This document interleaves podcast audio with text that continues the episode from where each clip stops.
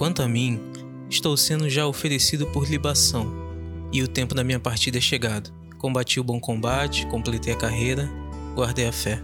2 Timóteo 4, 6, 7. Estas são as palavras de um homem que sabia o valor da vida dele e que guardou o propósito de Deus em seu coração a todo instante.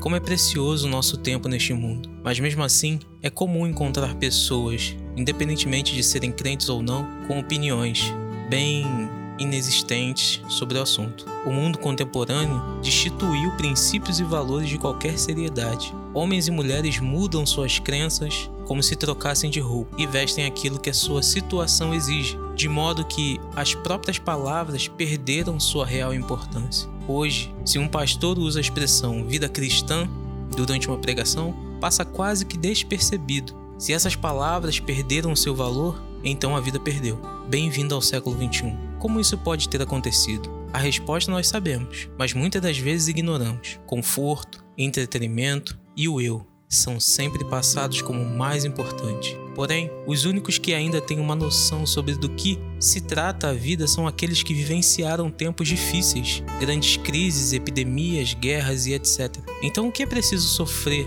para dar valor à vida?